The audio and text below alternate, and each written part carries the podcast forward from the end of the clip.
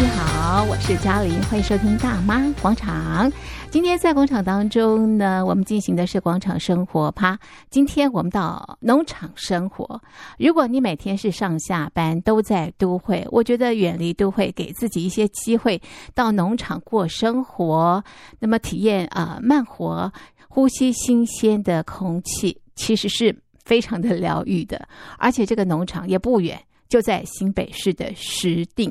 这个农场它主要的农作物呢是灵芝，哇！讲到这个灵芝，感觉呢以前是非常 非常的遥远啊，但是现在因为农业科技的这个进步了啊，所以啊这个灵芝呢其实很贴近我们的生活，它可以入菜，也可以变成这个茶饮啊。那么透过灵芝呢，可以滋养我们的这个身体。好，这个农场呢是三才灵芝农场，三是一二三的三。才呢是刚才的才，三才灵芝农场这边呢，除了可以认识灵芝之外呢，还有一些这个体验活动。那这一次呢，我们特别访问了董事长李慧凤，我们请这个呃李董呢来告诉大家，为什么这边会有这么多的这个呃灵芝在石碇。那么到了三才灵芝农场，可以有什么样的这个休闲活动？李董好，听众朋友大家好。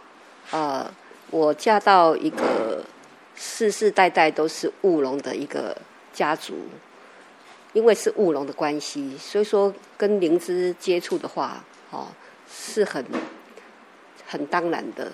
那在几十年前，我娘家的妈妈刚好哦，就是中风，后来我就是拿这个灵芝给她吃了以后，发现说她进步的很神速。好，那当然有配合配合医师。后来我们家族就认为说，哎，这个是很好的产品，很好的哦，这个食物。所以说，我们就开始，好，那个时候就开始去研发。刚开始的时候都是争夺争夺。那后来哈，因为进入工业时代以后，发现说很多的人没有办法这样去熬啊，这样煮。后来我们就是进入到这个研发，哦。的这个这个阶段，然后就哦陆陆续续在这几十年下来，哈、哦，跟灵芝有相关的、跟菇茎类有相关的产品就有啊好几十种。所以你们后来大规模的种植灵芝吗？是的，在石碇吗？还是在什么地方？我们除了石碇这里，好、哦、是研发中心，还有休闲农场以外，我们在其他还有基地，好、哦、专门是在种灵芝、银芝、黑芝这一块。嗯那灵芝它需要什么样的条件，它才长得好？为什么在石碇这个地方它适合种植？一般菇菌类早期的时候，因为呃龙林厅早期的龙林厅它是在中兴新村那边嘛，所以说早期的时候培培养菇菌哦，很多都是在中部，因为我们也都是在中部，但是后来好刚好我们北部也是有。就是有基地嘛，那常常会有哦好友啊，还有一些专家，他们来来就是来自来这个地方，他们就发现说，哎，这个地方呃空气品质各方面都是很好，它的负离子是可以高到两万两千零五十的，所以说他们说，哎，这么好的地方，然后它湿度哦，一般其实菇茎类它喜欢的湿度都是在八十九十这样子这样的湿度的一个。环境，所以说，哎，他说这个这个你，哎，你们中部的那个那个菇菌类啊，中南部的这些菇菌类的东西，其实可以把它部分的移植到石定，是因为这样子，我们才会在石定北区这里哦，再弄一个基地这样子。嘿，为什么你的这个农场或者是休闲农场哦，命名为三彩？其实灵芝的话，哈，各位可以去想象说，其他是要吸取天地的精华嘛。那其实，哦、在《本草纲目》里面，他有特别的说到一句话，他说，就是等于说，当代哈、哦、王者有仁德的话哦，他就瑞草生。那所以说，天地人这个人哦，就是一个人和，哦，就是一个一个和祥。哦，那当然，灵芝要让更多的人能够受惠的话，那就是要靠人去多。多多的推广，然后口碑的一个相传，所以说三才他就是天地人哦，我是以最最白话的这样子的一个说辞，他们都会认为灵芝是苦的。其实灵芝在《本草纲目》里面，它有它的系数是株枝各种不同的灵芝。那其实如果说以前世界来说的话，它有两千三百多多的品种。那其实这么多的品种里面，就是这个多孔茎科、胡穴明科，但是它真正能够食用的哦，只有十分之一。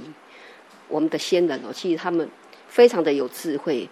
他当初的时候，在古时候根本没有仪器可以去化验，他们把灵芝哦，他就把它用成六支，哦，就是青枝、黄枝、白枝、黑枝、赤枝、紫枝。那这这样的六支以后，他他要怎么去论述？他是以五行去论述啊。比如说哦，赤枝是红色的，他就会去把它联想说，哎，跟血液有关系，跟心脏有关系，跟什么有关系啊？比如说黑，哦黑它是属水，那水哎就是呃水的话就是属于泌尿哦这这这一方面，所以说以前没有科学仪器的时候，他们是以这样的论述。等到我们现代有科学仪器的时候，去化验的时候，其实先人哦，他们真的很有智慧。过去讲到这个灵芝，我感觉非常的遥远啊，在我们的生活当中好像不常见。只有在武侠小说里面。对，为什么呢？为什么呢？为什么我们在生活当中没有办法接触到这个灵芝？其实古时候哈，如果说你可以从从很多的一些那个老农民，就是阿兵哥他们，他说其实古时候，哦，比如说他们可能如果在的话，都一一百多岁了。他们说以前哈，就是说。有看到灵芝的时候哦，就是他们要进贡到那个京城去，老百姓有发现有发现哦灵芝的时候哦，他们就是要去报官府衙门，然后他们就会派官兵哦来看，然后对，然后适当成熟的时候哦，好适当的时机，就是等于说灵芝它在最壮年期期的时候采收了以后，然后就是。哦，献到京城去了。那所以说，我们可以知道说，哎，在历史上，杨国忠，哦，杨贵妃，杨国忠为了他讨好皇帝，他就是不是江南产灵芝吗？然后他就是采了灵芝以后就供奉，结果他也也做到很高的高官。嗯，对对。那个时候老百姓都吃不到了，对不对？哈。对。就是、那现在李董，我们吃得到吗？哎，因为现现代的农业的科技哦。是。他已经有办法用组织的培养法，可以量产，可以已经可以量产了。哈，就是说，呃，古时候其实在，在在我们的史记里面有记载，呃，唐朝的时候，唐昊他是一个大学士，是很有名的。他那个时候就已经在我我们的那个典故里面，他已经有记载说，用椴木的去栽种灵芝。好，所以说，其实栽种灵芝。这个不是说我们现在才有的，其实古时候就有了，只是说没有像现代这么的有专业的技术。啊，那以前都是用椴木，那后来好农业的科技这样子，把它改良成，把那个木头打成粉粉末以后，然后跟很多的有营养素的一些农业的的基础哦混合在一起，就变成一个很好的木头。的一个颜料，然后呃，就是种在这个菌包里面，就是说菌种母菌哦，最就等于说优生学最好的母菌哦，然后把它种种到这个这个基础里面，然后它就生长得很好，然后就大量的用组织的培养方式哦，经过这样两百天哦，好。它就是变成一个很真实的一个子实体的灵芝出来。我要说到这一锅汤，也是我们三才灵芝农场哈特别的这个人人称道的哈特别的这样这样的一个名汤哈。那我们这称呼这这锅汤叫做灵芝异黄膳食一品锅。那你就可以想象说，哦，这个以前是皇宫哦，皇后皇后娘娘他们在哦调理身体这一锅汤哈。我们是用五种的灵芝，然后加二十八种珍贵的药材，然后去熬了将近两天的时间。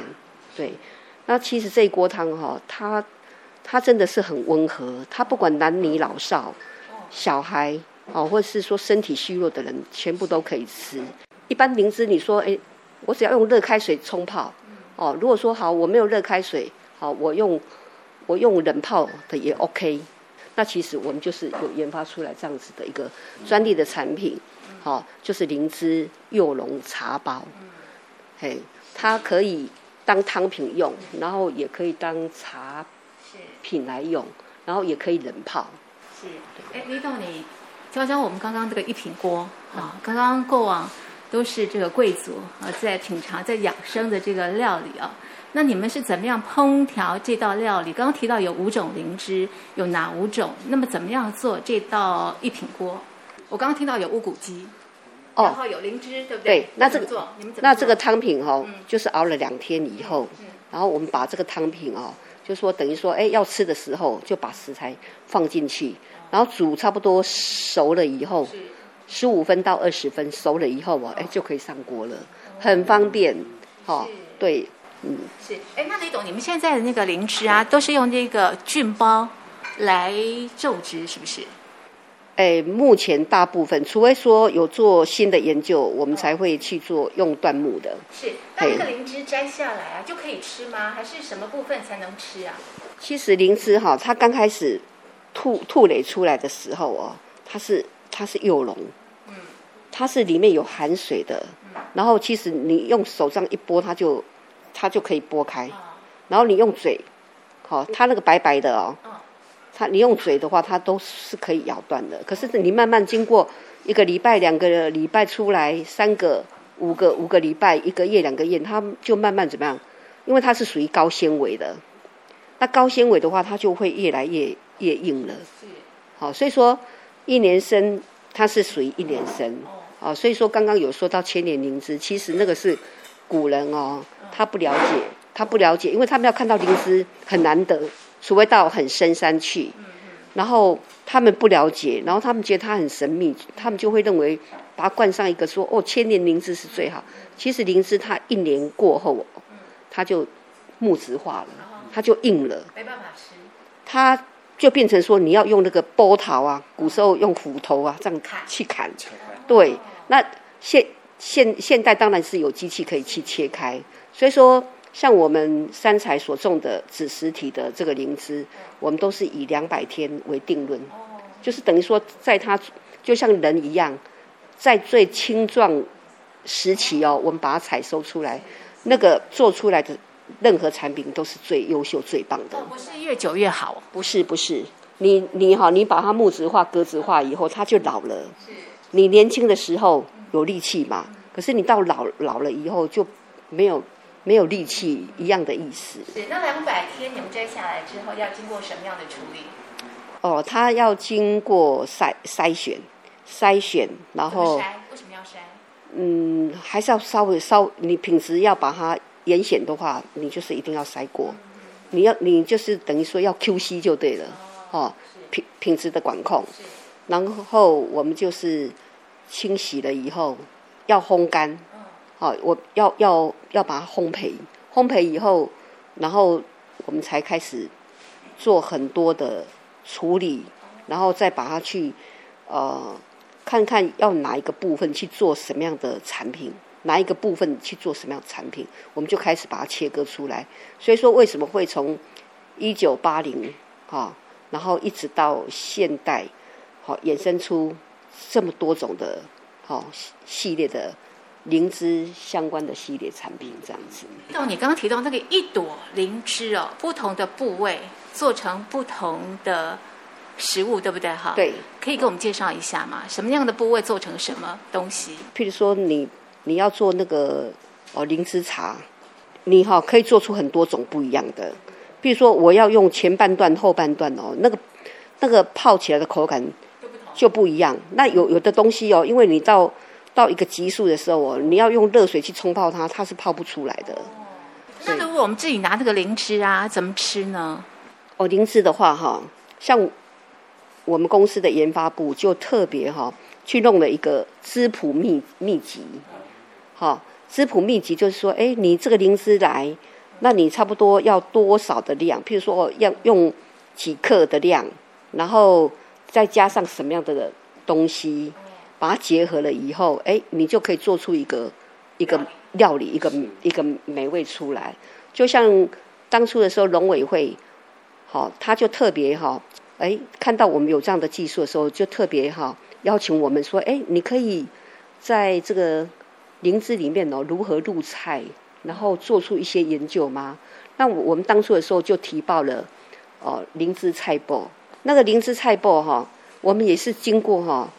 那个农委会对我们三年的审核，哦，那当初我们去比赛的时候哦，我们也得到最佳伴手礼，哦，当初的时候我们取的名字叫做呃吉祥如意好彩头，灵芝是吉祥如意嘛，那萝卜是好彩头，我就曾经跟那个委员他们评审时候就跟委员讲，我说日本哦，塔库棒，哦，那种黄黄的那种。萝卜，我说他们从那个江户时代都都一直在出口了。我说我们台湾的萝卜也也不会比比日本难吃啊，比他们好吃多了。你看十二叶天的萝卜多好吃啊！后来我说哈，我改天哈一定哈，我要把它做到哈能够出口。那其实我真的哈，哈我们三才做到了。好，我我们这个吉祥如意好彩头，好包括有很多的灵芝系列产品，我们都有外销。好那。当地的等于是华人、华人、华人呐、啊，或者是有外国人也都很喜欢这样子。灵芝是可以吃吗？我们在炖汤的时候是喝汤呢，还是吃灵芝？呃，因为它灵芝我刚刚有说过，它因为它有成成长期嘛，你要吃它就是在它很嫩的时候，你可以这样咬得动。可是等到它，譬如说一个月、两个月以后，它慢慢就，哎，就先开始纤维化了，你就没办法了。那如果说对，如果说你用两百天的，那你去熬了熬了以后，你就是纯粹喝它的汤汤汤品了。好、哦，那那个渣的话，其实它也有很多功能哦。你家你如果有种花，你有种花的话，你把它弄到那个花里面，对，当肥料的时候花很漂亮。嗯，对，花束很漂亮。李董，如果我们要买新鲜的灵芝的话，怎么样挑选？呃，第一个，你不要。挑那个已已经很老的，你不要看它是不是很老。像那个外面有没有有很多人哦，去买了那个很大一朵，很大很大很大一朵，然后又很厚那一种有没有？就是说那个对对那一种的哈，古时候东西用用波头哦，该粘都可以破都可以选哦，是你的机会。古时候，因为因为古时候的人哦，他他不懂啊，一明白，可是。他的做做法也是对的，因为怎么样，灵芝它超过一年以后，它很多的元素已经跑掉了。就像你那个竹笋啊，你你变低啊，好，那个有也不能食用的价值。然后比如说哦，你种了那个大白菜，结果一崩起啊，开花了，那个也没有食用的价值的。就像那个萝卜，你你一直不采收它，结果一直崩起啊，哦的意思一样，就是说你就是要适时的。去把它做做采收，对啊，所以说你要去分，好，比如说，哎，我我就是要，譬如说我我我就是要来做什么的，你就是譬如说在在两百两百天以内的，然后你你怎么看？就是等于说它差不多像我们的手掌小一点，小一点，那个都差不多是在一年一年内的。那其实灵灵芝它会有年轮。你看那个很大一颗的有没有？很大一颗很厚的那个，其实它有年轮，它它每一年就有个年轮啊。譬如三年的话，它就有三三三三年三三三个轮。对，所以说你可以从那个年轮哦，你就可以看出，它已经几岁了。是是。好，但是不要超过，不要超过一年。嗯嗯，第一个挑不要太老的，对不对？对。然后呢，还有什么样挑选的条件？呃，就是。反正我们可以看出来，就是说，用我们目视，你要你要感觉说它看起来嫩嫩的，而不是那种很厚的那种。像呃，我记得有一年哦，是双十双十国庆的前几天，突然间哦，哎，有几个几个游客过来，然后过来的时候，他就看到我，因为那个我只是在摆饰哈，就是等于说。当做一个一个道具，让人家比较说什么是嫩的，什么是老化的灵芝。结果那个华侨哦，他说哦，他从哪个国家回来的？他说他要来买灵芝，然后我就拿我们种出来的那个两百天哦，不到一年的那个给他看。他说他不要这个，他就看到旁边那个那个样，就是那个标本哦。他说他一他就是一定要买那个。我说你买那个没有用，他他他因为他不了解，他是说。我就是要买那个，那个多少钱都没关系，你你就跟我就卖给我这样子。我说哈，我我我卖那个给你哦，我我感觉我我在骗你。好，我说那种事情我做我做不了。我说你一样要吃。我说其实很简单，你两个东西你拿去化验，你就知道我说的话有没有真实性。对对。哎，那要入菜的灵芝是要几天的灵芝啊？其实每个每个每个天数哦，它其它都不太一样。可是，可是，一般哦，我们都是会在入菜的这个都是在两百天。哦，两百天啊！对对。两百天也可以炖汤。可以可以炖汤，对，可以炖汤。好的，李董，我们接下来要逛农场了。你跟我们介绍一下三才灵芝农场有什么样的特色？三才灵芝哈，其实是哦，其实我们本身哈是做农业科技哦生技这一块的。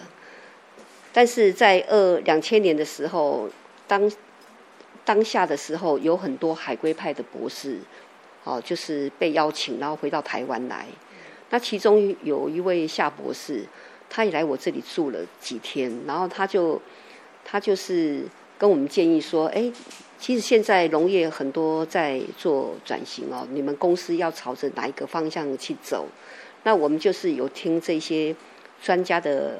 这些建议，然后我们就开始说，哎，就会去思考，然后就那个时候就会觉得，哦，休闲这一块哈，哇，好好浪漫哦，哇，好洒脱这样子哈，哦，可是哈，我弄了一年多以后哈，我就开始跟跟这些专家讲说，我不要做了，因为你做产业的人哦，一下子到这种休闲的哦，这样服务业哦，刚开始的时候真的是很不习惯，当下的时候我就想说。算了，我我不要了，我还是乖乖的做我的，继续我的哈农业生技、农业科技这一方面去做就好了。我不要做这个这个休闲这一块。后来那些专家就跟我讲说：“你头都剃一半了，你另一半你不剃吗？”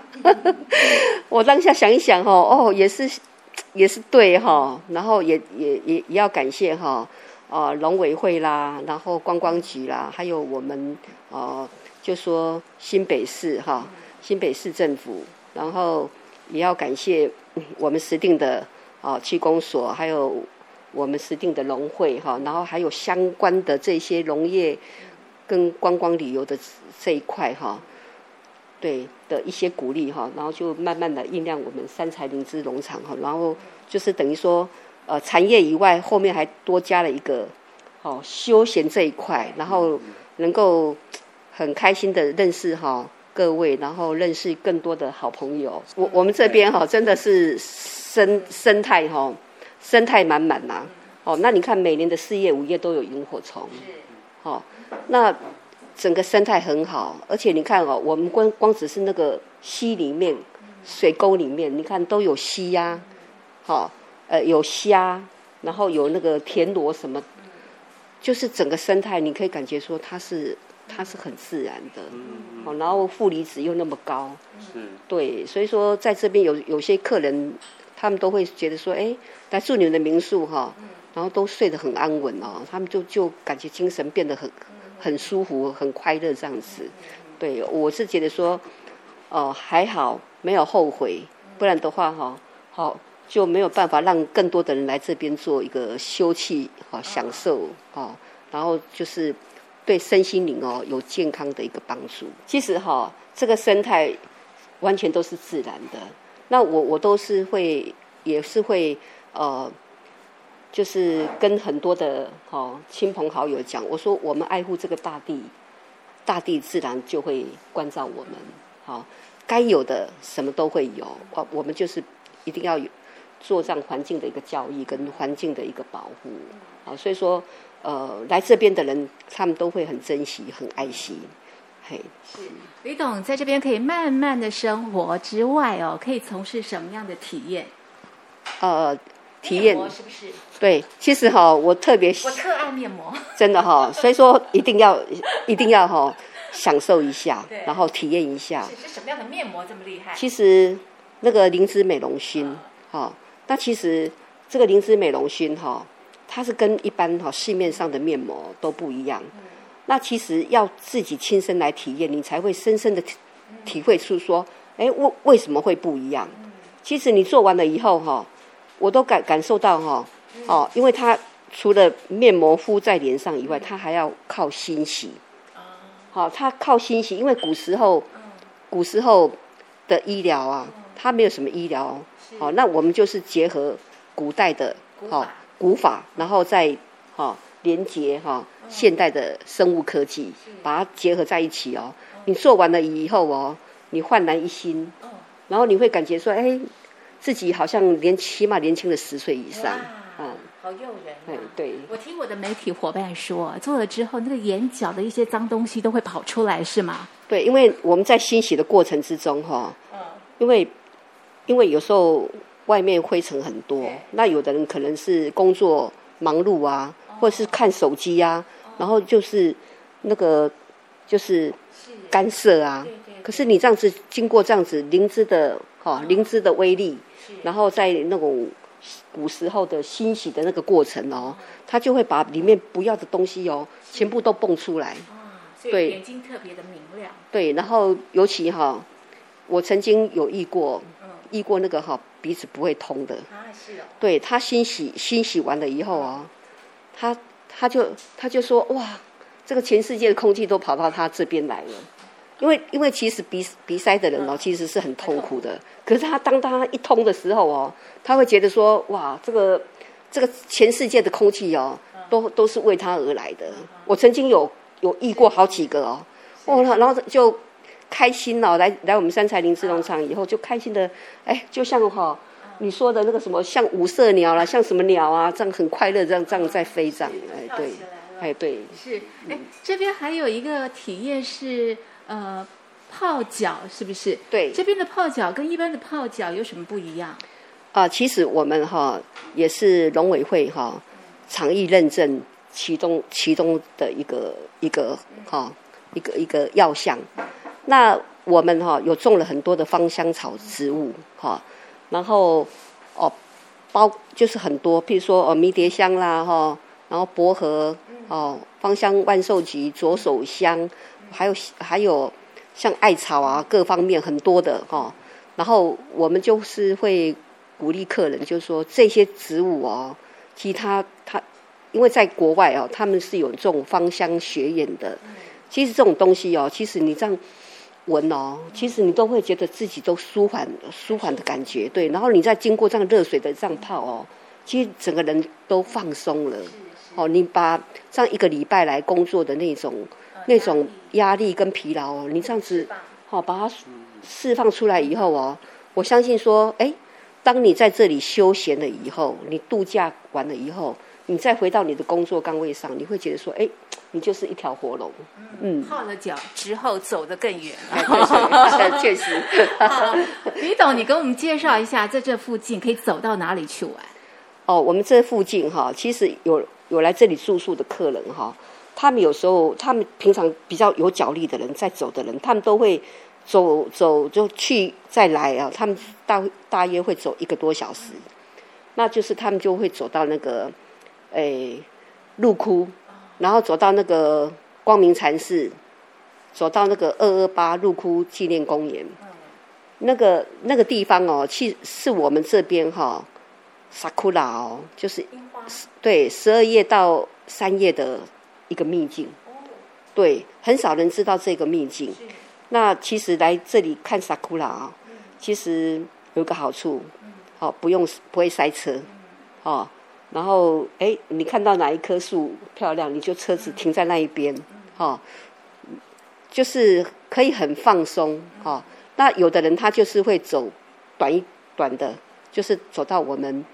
哦，煤矿区的那个站牌，就文山煤矿区的站牌，这样子来回这样走的话，就差不多一公一公里多，就是可以很很这样子，然后随着溪流走，其实来石定哦，有一个好处，你你到处走，你都你都会感觉说你溪水伴你而走，你都都是溪水跟着你走，哦，所以说来石定它是可以很慢活、很轻松自在的。其实哈、哦，它就是台湾好行七九五，是，哦，很好记，就是。八百减五啊，就七七九五。我每次跟客人这么讲，客人说：“哦，太好记了哦，八百减五哈，七九五。”这个站名，它就是在木栅木栅捷运站。是。然后你就转坐那个呃木栅平溪线，好，然后从那边开始坐，坐到文山煤矿。